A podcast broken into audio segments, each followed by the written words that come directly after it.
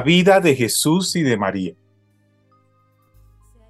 La característica principal de la Virgen es no sólo la de haber sido la madre de Jesús en el sentido más profundo, la que le dio todo lo humano a Jesús, su cuerpo, su alma, sus características, su belleza, su sensibilidad, su educación, su ternura, en su increíble complejo humano. La que lo amó intensamente, la que lo acompañó en todo momento. Esto es lo que celebramos en el misterio del rosario. La Virgen del Rosario simboliza todo el acompañamiento que le hizo María a Jesús. Lo acompañó entrañablemente en su encarnación. María, dice San Mateo en el capítulo primero, de la cual nació Jesús llamado Cristo, y lo acompañó en el pesebre, y en los besos, y en las caricias, y en los primeros cuidados, y lo acompañó en su fatigante viaje a Egipto, en su permanencia en la lejanía siempre María, en todo momento, al lado de Jesús. Y en su retorno a Nazaret, allí estaba María y Jesús. Allí María mirándolo, allí María oyéndolo, allí María extraordinaria para él. María lo acompañó de lejos y de cerca por los caminos de Judea por todas partes María a su lado. Lo acompañó hasta el Calvario. Allí estaba ella como rezamos en el rosario, mirándolo y cubriéndolo con sus besos ensangrentados. María fue la que acompañó a Jesús y también la amante intensísima de Jesús. Nadie ha amado a Cristo como María. Ella es nuestro modelo en el amor, en la ternura, en la adoración, como es modelo en la oración. Nadie como María en su intimidad con Cristo. Ningún cristiano ha amado a Jesús como María. Ni los ángeles, ni los querubines, ni los serafines, cuyo objeto es amar y conocer a Dios y a Cristo. Qué misterio el de María y el de Jesús. Toda la antigua escritura habla de ella. En el trasfondo de toda la Biblia aparece María. Todo el Nuevo Testamento nos habla de ella, a veces explícitamente y a veces con la delicadeza de una presencia latente. Toda la historia de la iglesia está iluminada por el amor de María. Todos los santos se han caracterizado por un grande amor a Jesucristo que ha sido inspirado en el amor de María. Mamita María, gracias por tu ternura. Virgencita María del Santo Rosario, María del Rosario, queremos darte gracias por este modelo de amor, de ternura, por estar en los gozosos, en los gloriosos, en los dolorosos, como mamita, como mamá, con nuestro Señor Jesucristo y por lo tanto con nosotros tenemos la certeza y la confianza, Santa María del Rosario, que también estás con nosotros en todo momento, en el dolor, en el gozo, en la glorificación a la hora de la muerte, en la vida y la muerte. Gracias, gracias, gracias Virgen Santísima. Gracias Dulce María por acompañarnos. Te entregamos nuestro país. Te entregamos las familias del mundo entero. Te entregamos las etapas de la vida de cada uno de los niños y niñas del mundo, tú que acompañaste desde el vientre, desde la gestación, desde la fe, desde siempre, desde la maternidad, desde todo, todos los ámbitos al niño Dios en, en tus entrañas en adelante, así toma cada niño y tómanos a los adultos para sanar nuestras heridas desde las etapas, de todas las etapas de la vida, desde la gestación en la barriguita de mamá y todas las demás etapas, que todos los adultos caminemos contigo, todas las etapas de nuestra vida, desde la gestación, para que contigo, Dulce María, tengamos ese amor y esa ternura que sana las heridas que puede haber para que nos sanemos como personas, como familias, como país y como planeta. Amén. Madre Santísima, una vez más, infinitas gracias, porque cada vez que te manifiestas con nosotros, nos damos cuenta cuánto nos amas, cuánto nos quieres llevar hacia tu Hijo, buscando siempre el bien, siempre con esa actitud de ternura, de amor, de delicadeza como la que tú tienes.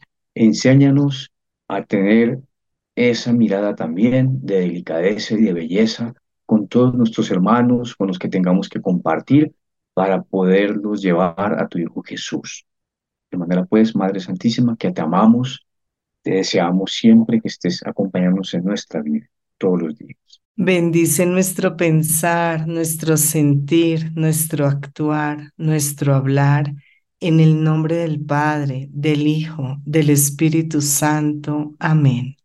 Muy buenas noches, buenos días, buenos amaneceres, buenos atardeceres para todos nuestros hermanos y amigos de la Radio María. Un placer estar con ustedes. Que el Señor de la vida esté siempre en sus corazones, en cada uno de sus familias, de sus hogares, de sus centros, eh, familiares, de sus vínculos familiares.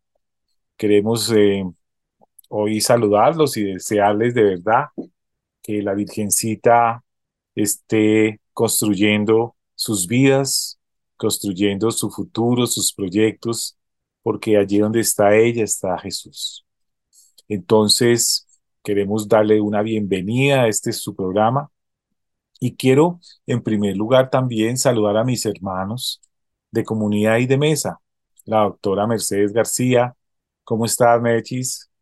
Buenas noches, tardes, días, amaneceres, como dices tú. Muy bien. Con Diosito, con María en fe. Y un gran abrazo, un gran saludo a todos nuestros oyentes, a todo el equipo de Radio María, a nuestro director, el padre Germán Acosta, un abrazo gigante. Y muy también, muy, muy bienvenido. Qué alegría tenerte acá, Santiaguito. Qué bueno compartir contigo estos minutos de, de reflexión sobre nuestras familias. Buenas noches, Gonzalo y Mercedes. Claro que sí. y para los que estén amaneciendo, se estén acostando, en cualquier espacio de tiempo que estén aquí en el globo terráqueo, que Dios los bendiga, al igual que la Santísima Virgen María. Así sea, y oremos también por nuestros hermanos de la parte técnica, administrativa, la función, la, la parte que está allá en nuestra Radio María, trabajando todos los días para que todos estos programas salgan adelante, la parte gerencial, la parte de la vigilancia, la seguridad, los servicios, eh, los que están buscando promociones, los que están buscando donaciones, los que están en la oración continua por la radio. A todos les pedimos a la Virgencita que los bendiga, que produzca ese milagro diario del amor y de la misericordia en nuestra Radio María. Y bueno, vamos a, entrar en nuestros temas. Queremos em, contarles recordarles que hemos estado hablando sobre la felicidad de nuestros hijos. Queremos hijos eh, felices y nos hemos guiado a través de estos programas con las propuestas del doctor Efraín Martínez Ortiz, que nos ha orientado sobre muchos planteamientos para lograr esa felicidad en nuestros hijos. Hemos hablado de la autoestima, hemos hablado de la, del fortalecimiento de la personalidad, de los permisos que les damos y últimamente hemos hablado precisamente de límites, colocarle límites amorosos y efectivos en familia.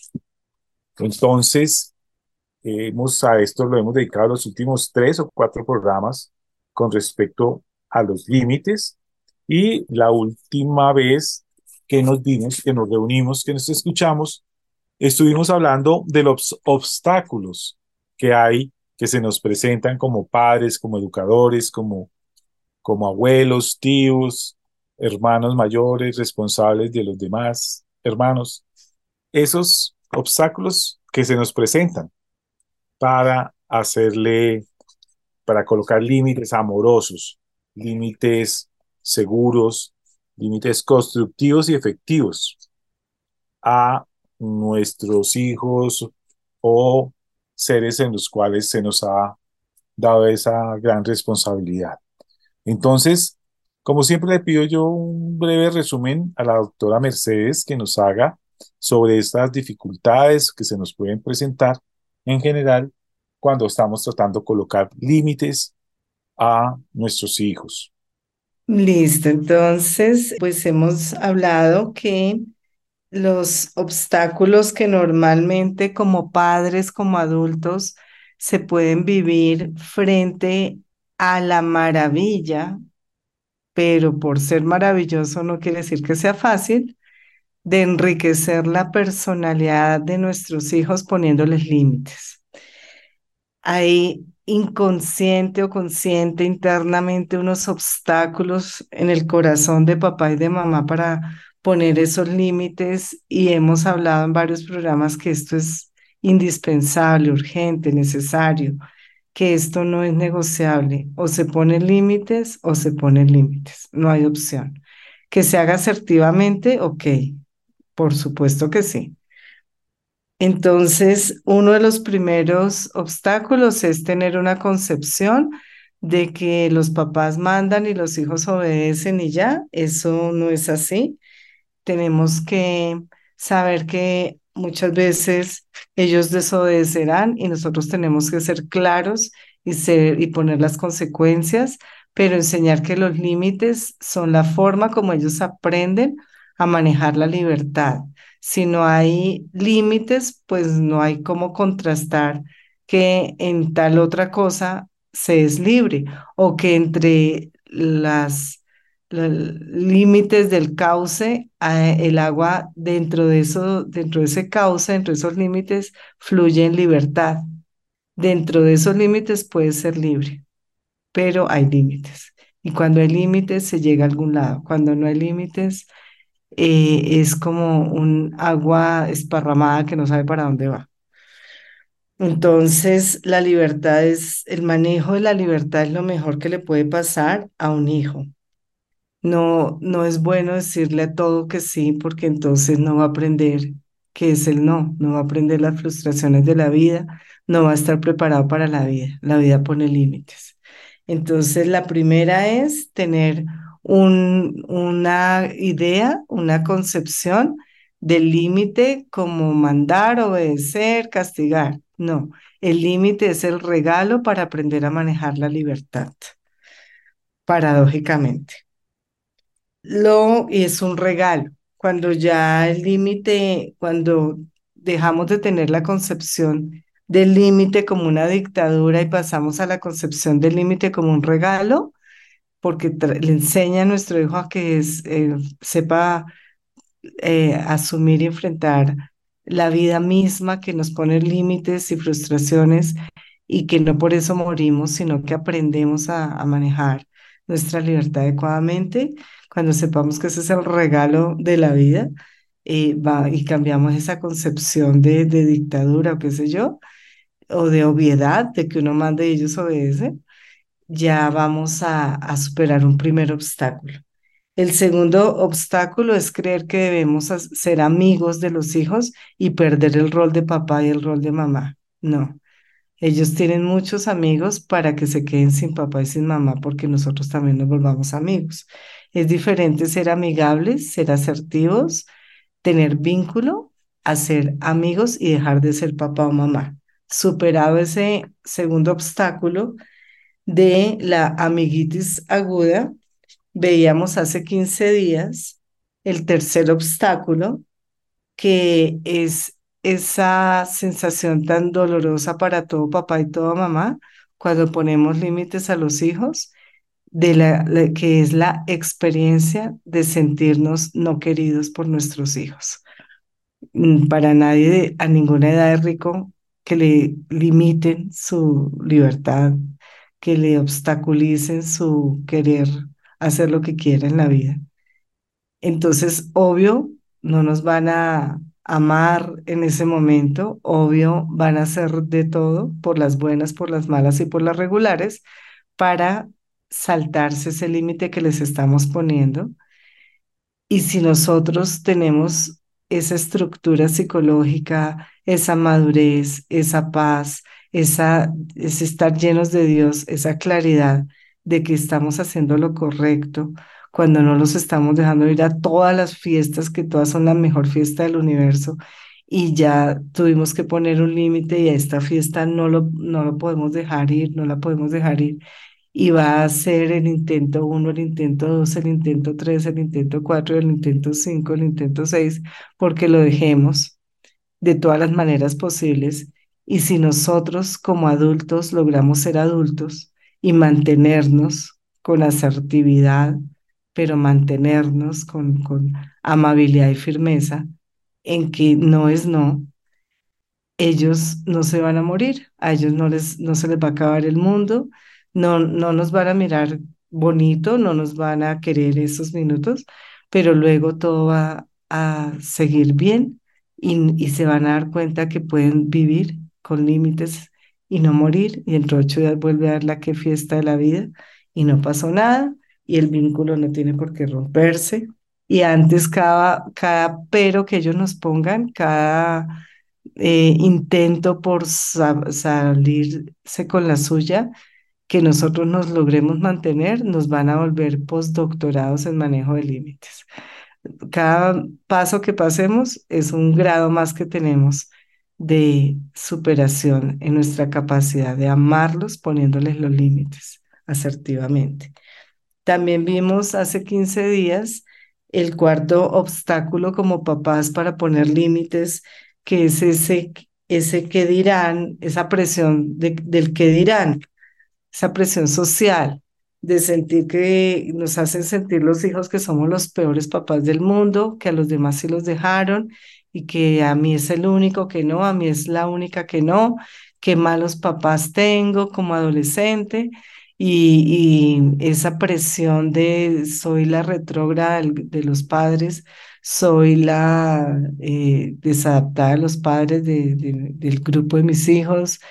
Eh, todo ser humano a toda edad, pues estamos de todos modos eh, valorando el ser aprobados por los demás. Es, el tema de la aprobación social no es un tema de adolescencia, es un tema de la humanidad misma. Pero siempre hemos hablado aquí que los papás, los adultos nos trabajemos a nosotros mismos, hagamos la psicoterapia, hagamos nuestra ayuda con el sacerdote, hagamos nuestro análisis con nuestro cónyuge, nuestra cónyuge, nos revisemos para que tengamos tan buena estructura interna, hayamos sanado nuestra historia en lo que haya que sanar, que ni nos dejamos eh, eh, sabotear los límites por nuestros hijos, ni nos dejamos afectar por el que dirán de, de los demás padres o amigos de nuestros hijos, porque los amamos. Y en conclusión, se ha insistido mucho que los papás se pongan de acuerdo. Si los cinco mejores amigos de nuestro hijo sus papás tampoco los hubieran dejado ir a esa fiesta porque no pueden estar yendo todos los viernes y sábados a fiesta, pues sería mucho mejor porque no estarían cuatro allá y, el hijo nuestro sí aquí en la casa eh, poniendo límites para crecer como persona y entonces finalmente en conclusión padres pónganse de acuerdo háblense entre ustedes y enseñen a sus hijos que no todo se puede, no todo se tiene, no todo se logra, no todo se hace, no todo se es, porque el ser humano por naturaleza es limitado y no pasa nada. Aceptar esa verdad, esa realidad. Muchas gracias, Mercedes. Excelente resumen. Y hoy eh, vamos a, terminar ya este tema de, de los límites, hablando básicamente de unas estrategias individuales y es de la, temporalidad y la espacialidad. Para mí ha sido mm, sorprendentemente un tema relativamente nuevo. Eh, no nuevo, pero sí eh, me abre otro concepto. Y son dos estrategias, la temporalidad y la especialidad, para que los límites sean exitosos. Hay que tener en cuenta estas dos estrategias. Pronto Santiago nos va a hablar más, más adelante sobre estas posibilidades de qué es lo que tiene que ver con los límites. Por ahora, digamos que la temporalidad es nuestro tiempo interno. Se colocaban unos ejemplos muy buenos y es que si tenemos hijos, vamos a notar, o, es un comentario muy frecuente entre nosotros ya los adultos que dicen, uy, ¿cómo, cómo pasó este, este tiempo de rápido? Se pasó el año, mire, ya vamos en octubre o ya vamos en noviembre, ¿a qué hora se pasó el año? ¿Cierto? Y es que realmente entre más cumplimos años, el tiempo pasa más rápido. Entre más años tenemos, sentimos que el tiempo es cada más veloz, ¿cierto? Entonces, eh, eh, eh, ellos propone, el doctor Efraín propone una ecuación para que la tengamos en cuenta y es que si una persona tiene 45 años y tiene un hijo de 15 años, eh, nosotros o el de 45 años tiene tres veces más años que el hijo. Y por eso el tiempo pasa tres veces más rápido. Mientras, por ejemplo, si un hijo ve que ese, ese tiempo pasa tres veces más lento que lo que pasa al de 45 años. Para él el tiempo es, es, es, más lento, para nosotros es más rápido. Si hay un niño de 10 años y la persona, el adulto, tiene 40, quiere decir que el tiempo del hijo pasa cuatro veces más despacio, más lento.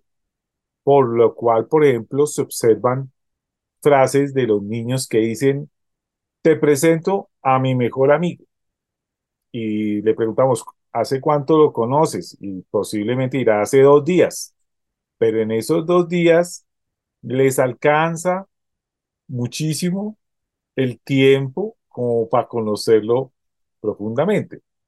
Si, si hay un chico de 18 años y sale una fiesta, seguramente ese chico esa noche pudo haber estado en cinco sitios diferentes disfrutando los cinco sitios, ¿cierto? Mientras que si a nuestra edad salimos a algún lado eh, con algunos amigos o una pareja y nos proponen, bueno, ¿y ahora para dónde vamos? Seguramente lo, lo que vamos a decir es para la casa, ¿no? Eh, mientras que, digamos, ya no alcanzamos a hacer las cinco o seis cosas que hubiéramos podido hacer a los 18 o a los 20 años, ¿cierto? Entonces, eh, es una lógica que debemos tener en cuenta y porque es más fácil que una persona de 12 años eh, se aburra o una persona de 48 años, hay que tener en cuenta esa temporalidad. El tiempo en los chicos pasa más lento. Pero entonces, hablemos un poquito más a fondo sobre qué tiene que ver esa temporalidad, ¿cierto? Con los límites. Cuando vayamos a poner límites, ¿qué debemos tener en cuenta? para colocarlos de acuerdo a esta temporalidad de la cual estamos hablando. Santiaguito, pronto tú nos puedes contar un poco sobre qué hay que tener en cuenta eh, eh, para colocar límites y basándonos en la temporalidad. Claro que sí, pues nos podemos estar preguntando qué tiene que ver lo que nos ha compartido Gonzalo con los límites. Pues mire lo siguiente, si vas a poner un límite, sé corto concreto y conciso. Si, si, tú sientas a un joven y durante una hora le dices lo mismo, para ese joven no es una hora, para ese joven son cuatro horas, porque su tiempo es distinto. ¿Te imaginas que a ti te sentaran durante cuatro horas a decirte lo mismo? Es muy duro. Por supuesto, dejan de escuchar o desde antes de que empieces como él ya sabe que vienen cuatro horas seguidas de cantaleta, pues se tapa los oídos. Yo no sé, Mechis, tú qué experiencia tienes al respecto de la temporalidad en ese, en, en, en, los chicos, en los adolescentes, ¿cierto? Que, que realmente, pues no, no, yo por lo menos no me ha puesto a pensar en eso, ¿no? En, en que para, para los chicos el tiempo pues tiene mucho más tiempo, va más despacio que lo que para uno le, para la que uno le, le produce. Sí, es importante este tema.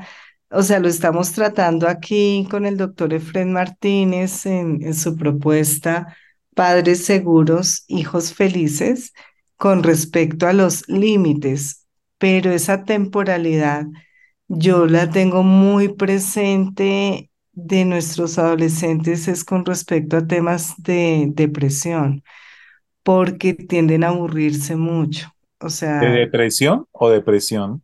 De depresión, de tristeza. Eh, se aburren demasiado.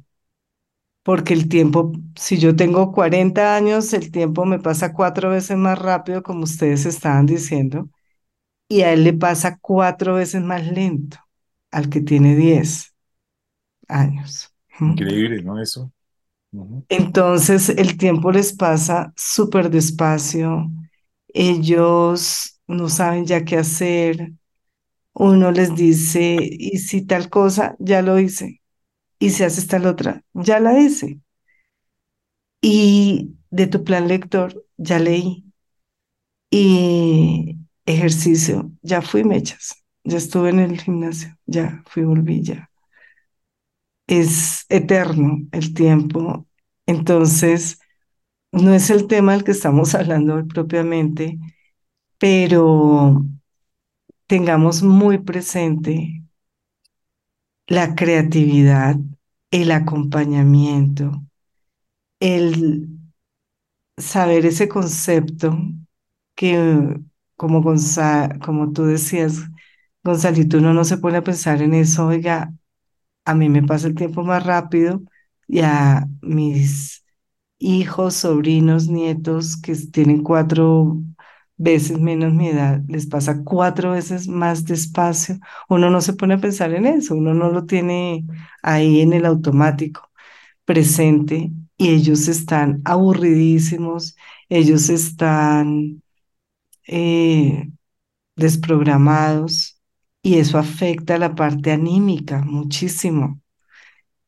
Qué bueno eh, en el colegio, por ejemplo, que, que trabajé casi toda mi vida, que tienen deporte, tienen arte, tienen música, tienen modelo de la ONU, tienen ecología, tienen solidaridad, tienen grupo oración, tienen semilleros, porque hay tantas propuestas y ellos se meten en todo y, a todos les, en todo les va bien y tienen su grupo de amigos y los más grandes tienen su novia, su novio y les alcanza el tiempo para todo, para todo.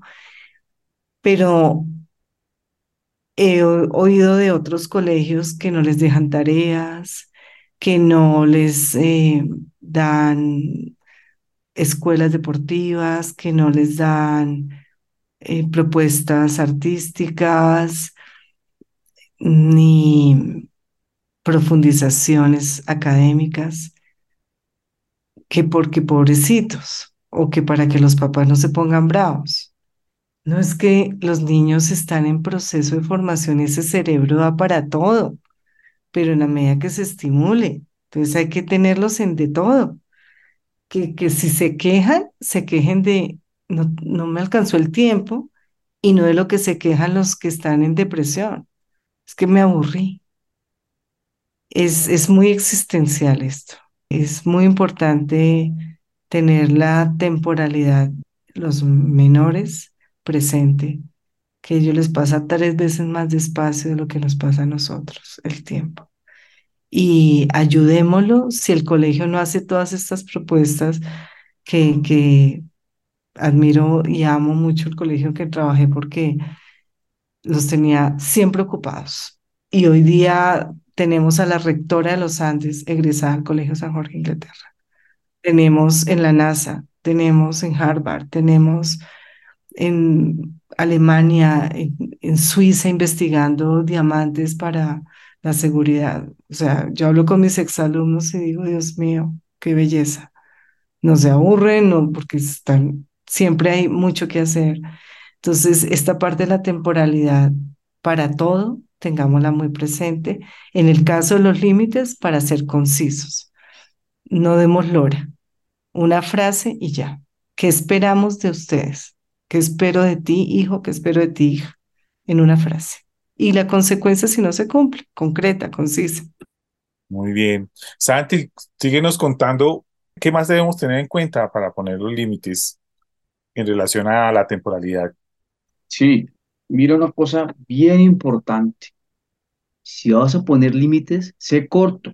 Eso implica que si se rompen ciertos límites y vas a generar algún tipo de restricción, bien sea porque no estás manejando bien el dinero o no está manejando bien el tiempo, ten en cuenta la temporalidad. Tú no puedes decirle que hay que esperar hasta el lunes a que llegue el papá, porque de aquí al lunes ya han pasado seis días y ya él ni se acuerda. Además es una autodescalificación inadmisible. No puedes decirle a un joven, quedas castigado tres meses, porque tres meses son una cadena perpetua. Él no alcanza a visualizar cuántos son tres meses. Tremendo esto. Uno como adulto a veces supone cosas, ¿sí? Y resulta que no. Qué cosa tan increíble, ¿no? Esto de la temporalidad. Sí, a mí me daba mucho dolor cuando me llegaba algún adolescente muy triste al lunes siguiente de la entrega de boletines a decirme, eh, me castigaron hasta la próxima entrega de boletines. No puedo volver a salir. O mi mamá no me ha vuelto a hablar porque perdí muchas materias o porque me pusieron matrícula disciplinaria y todo ese trimestre no le habló, rompió el vínculo. Eso es una eternidad. Entonces, eh, de verdad, de hecho, jamás, jamás se debe romper la comunicación, ni entre cónyuges, ni entre padres e hijos, ni entre hermanos, ni entre amigos, eh, pero sobre todo en la familia, bajo el mismo techo o si están separados los papás, padres e hijos. Nunca romper el vínculo. Y los padres somos los adultos, somos los que tenemos que dar ejemplo de retomar siempre el vínculo, de nunca soltarlo. Es verdad que uno se debe tomar un momento cuando está en caliente para no cometer errores en la en el llamado de atención o en la consecuencia que haya que poner. Sí, cuando hablamos de no romper la comunicación o no romper el vínculo, no estamos hablando de no parar. Sí, hay que hacer pausas, hay que hacer pausa, dos horas, qué sé yo, espera, me sereno porque no quiero hablarte en caliente, no quiero cometer errores, no quiero maltratarte ni psicológica ni verbalmente. Dame tiempo, hijo, dame tiempo, hija, porque necesitamos hablar sobre tus calificaciones, necesitamos hablar sobre tu sobre la matrícula disciplinaria, sobre el compromiso, sobre el comportamiento, sobre el manejo del dinero, sobre el manejo del permiso. Necesitamos hablar, pero en este momento estoy muy alterada o estoy muy alterado, en este momento no podemos hablar. Eso es muy diferente a estoy brava contigo, no me hables. Y pasa un día, y pasa una semana, y pasan 15 días, y pasa un mes, y escasamente, eh, ¿vas a comer? ¿Ya te vas para el colegio? ¿Ya llegaste? No, o sea, el tiempo en ellos es una eternidad, es una eternidad. Y nosotros creemos que estamos haciendo gran cosa que le duela para que aprenda. No estamos haciendo más que dolor, abrir heridas, resentimiento y el mensaje que quería darle de que cuando las normas no se cumplen hay consecuencias, nunca se logró llegar a ese mensaje, sino que quedó con dolor, con resentimiento y en verdad eh, para ellos es demasiado tiempo, más de una semana, menos tres días. Nada, o sea, uno debe en el momento poner las consecuencias. Hijo, tus notas están bajando, entonces tenemos que de lunes a jueves dejar los celulares en la canastica porque te estás distrayendo con tu celular y necesitamos estas, eh, empezar desde ya una disciplina de estudio diferente a como la estabas llevando. Entonces, de inmediato resolvemos y es estas dos horas de la tarde de estudio, no hay celular, estas dos horas de, lunes a jueves, ya de viernes a domingo lo administra. Entonces, son, hay que manejar el tiempo conciso, corto y tener mucho cuidado con no poner la consecuencia de una vez y no resolver de una vez lo que hay que resolver. Obviamente escuchándonos, hay que escucharlos a ellos primero. Y sobre su verdad, sobre su dolor, sobre su necesidad psicológica, vamos resolviendo la raíz del problema. No es castigar y romper comunicación y esperar a que el papá venga, no. Tu mamá lo puede resolver, ya el papá reforzará, pero no eh, evadamos ni alarguemos lo que tiene que resolverse ya de forma sana y, efectiva. Bueno, Santi, ¿y qué, qué, otra relación hay que nos podía eh, eh, tener en cuenta la temporalidad? Sí, por ejemplo, la temporalidad también hace que nos confundamos, porque resulta que cuando nos, nosotros amamos a alguien, el tiempo se detiene y vemos a nuestros hijos con la misma mirada de cuando tienen tres o cinco años. Sin embargo, no es así. Ya no tienen tres años. Parecen a veces de tres años en su mirada, pero tienen trece o catorce años. Y la conciencia guía error cuando hay amor. Eso es muy cierto. Fíjense que cuando uno comenzaba a tener sus novias, uno perdía el tiempo, no sabía dónde estaba, podía estar lloviendo, mojándose, un tiempo complicado, a uno se le olvidaba qué día era y qué hora era. Y llegaba uno a la casa y los papás angustiados, pero hijo, ¿por qué nos has hecho esto? ¿Qué ha pasado? No, no hemos tenido noticia tuya de hace rato. Entonces eso es impresionante cómo efectivamente el amor nos saca de la temporalidad. Y hay que hacer el duelo. Crecieron nuestros hijos, ya no son niños, ya son preadolescentes o ya no son preadolescentes, ya son adolescentes o ya no son, son adolescentes, ya son jóvenes. Esos duelos hay que hacerlos porque en verdad crecieron. Nos duele, pero hay que tener ese principio de realidad.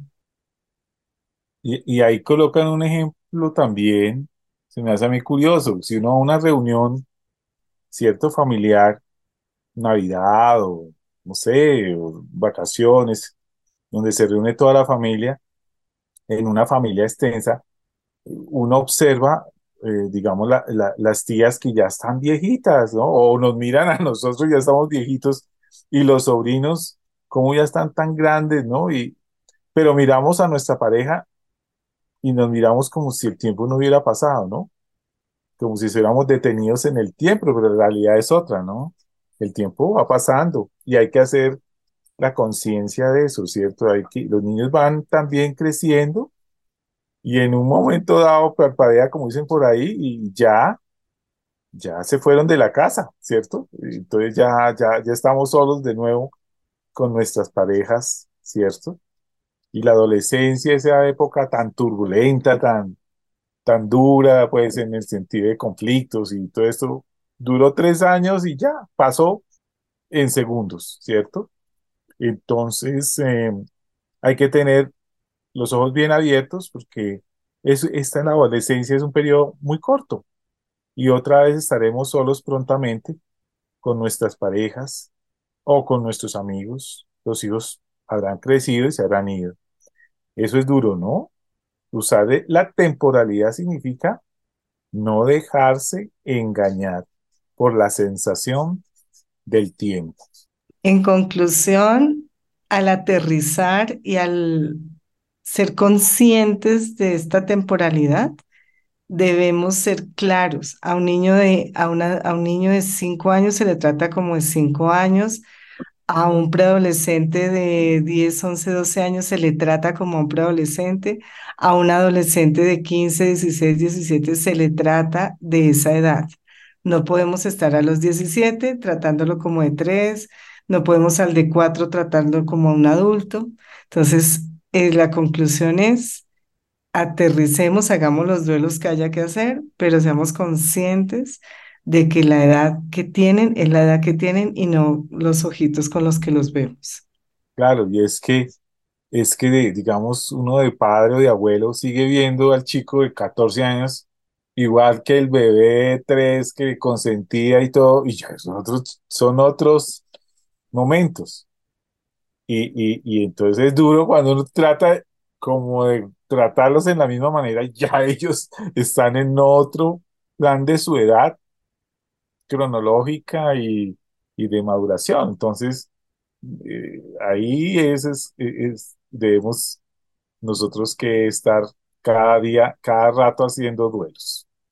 Bueno, y, ya- y hablemos por último, Santiaguito, de la espaci- espacialidad. También hay que tener en cuenta la espacialidad, ¿no? ¿Qué quiere decir eso? ¿Qué, por qué tenemos que tener en cuenta la espacialidad? Sí, al igual que la temporalidad, el espacio es muy importante porque también es diferente en el paso de los años. Si tú tienes 10 años, tú necesitas menos espacio que si tienes 60 años. Cuando tienes 10 años, te hablan encima uno del otro. Eso quiere decir que si vamos a poner límites que lleguen al corazón, si tú tienes un hijo de 6 años, agáchate a su altura, míralo a los ojos y ponle un límite firme y amoroso.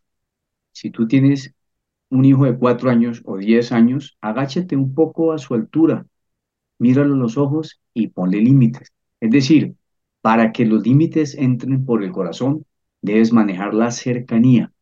Si tú le pones un límite a un niño, a un hijo de tres metros de, a tres metros de distancia, recuerda que para él son nueve, para ti son tres, pero para él son nueve.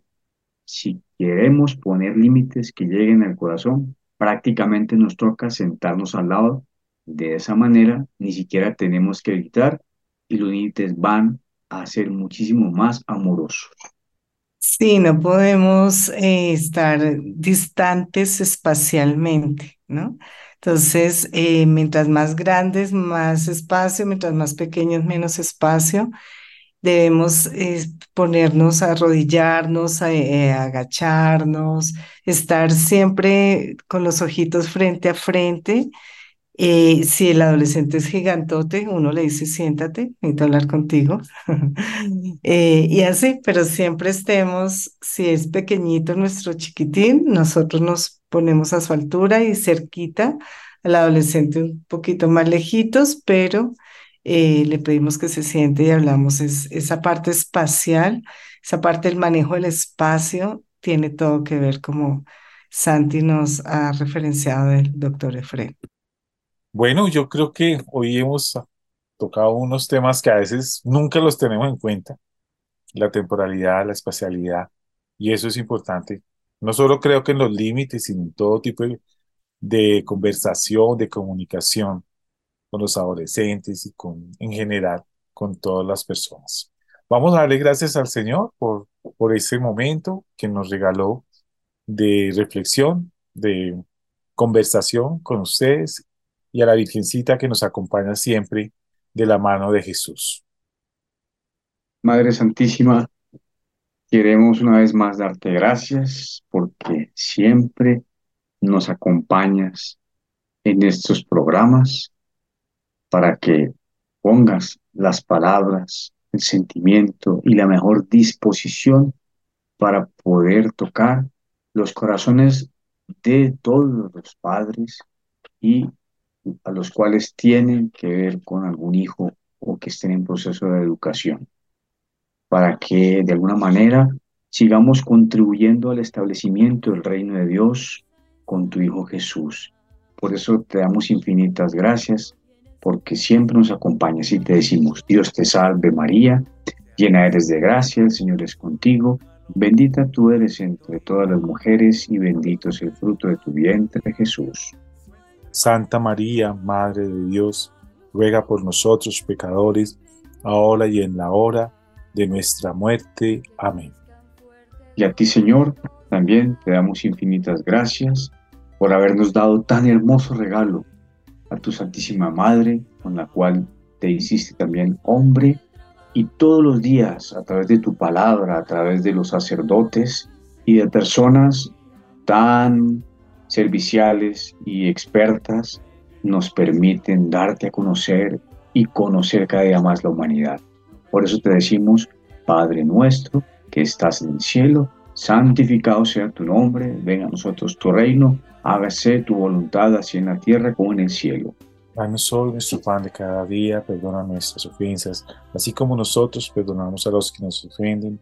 No nos dejes caer en tentación, mas líbranos de todo mal. Amén. Bendícenos en el nombre del Padre, del Hijo, del Espíritu Santo. Amén. En nuestro pensar, en nuestro sentir, en nuestro actuar, en nuestro hablar como padres, cuidadores y adultos encargados de menores de edad. Amén. Amén. Queridos hermanos, los esperamos en ese próximo espacio del programa Familia. Vale, vale. Como siempre, los dejamos en las manos de María, la Madre de Dios. Protepol doquier.